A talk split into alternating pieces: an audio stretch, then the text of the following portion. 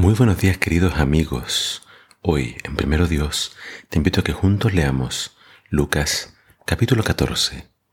Dice así la palabra de Dios, comenzando la lectura en el versículo 7. Al ver que los invitados escogían los mejores lugares de honor en la mesa, les contó esta parábola. Cuando alguien te invita a una fiesta de bodas, no te sientes en el lugar de honor, porque si llega algún invitado más importante que tú, el que invitó a todos te dirá, dale tu asiento a este otro invitado. Entonces, avergonzado, tendrás que sentarte en el último lugar. Lo mejor será que cuando te inviten, te sientes en el último lugar. Así cuando venga el que te invitó, te dirá, amigo, ven acá, aquí hay un lugar mejor. Así recibirás honor delante de todos los demás invitados. Todo el que se engrandece a sí mismo será humillado, y el que se humilla, Dios lo ensalzará. Luego Jesús dijo al que lo había invitado, cuando des una comida o una cena, no invites a tus amigos, ni a tus hermanos, ni a tus familiares, ni a tus vecinos ricos, porque cuando ellos te devuelvan la invitación, habrás recibido tu recompensa. Lo mejor es que cuando des un banquete, invites a los pobres, a los inválidos, a los cojos y a los ciegos.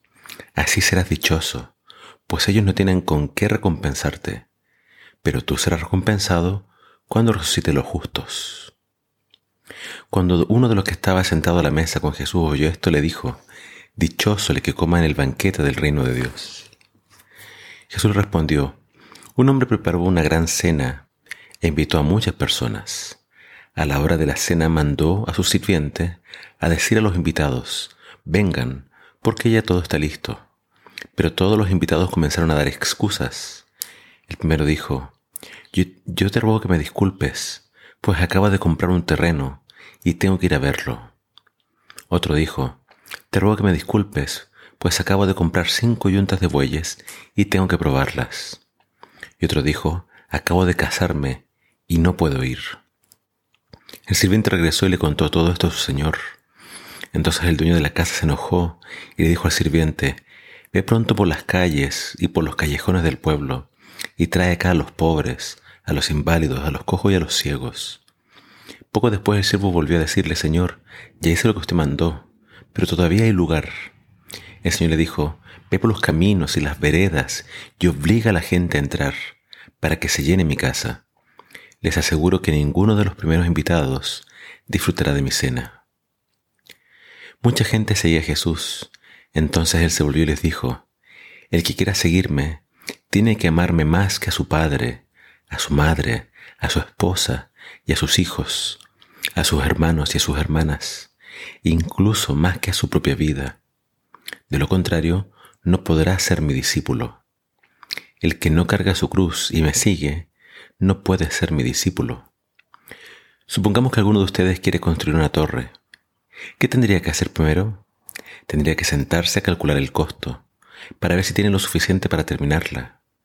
Porque si echa los cimientos y después no puede terminarla, todos los que la vean se burlarán de él. Entonces dirán, este hombre comenzó a construir y no pudo terminar su torre. Supongamos también que un rey está a punto de ir a la guerra contra otro rey. ¿Qué tendría que hacer primero? Tendría que sentarse a calcular si con diez mil hombres puede enfrentarse al que lo va a atacar con veinte mil. Si ve que no puede, enviará una delegación para pedir condiciones de paz, mientras el enemigo todavía está lejos. De igual manera, cualquiera de ustedes que quiera ser mi discípulo, tendrá que dejar todo lo que tiene. Nuevamente vemos que Jesús está hablando acerca de lo que significa ser un discípulo. Pero es interesante que el relato comienza con Jesús aceptando una invitación para ir a comer en la casa de un fariseo. Es interesante que Jesús no rechazaba las invitaciones. Y donde él era invitado, él iba.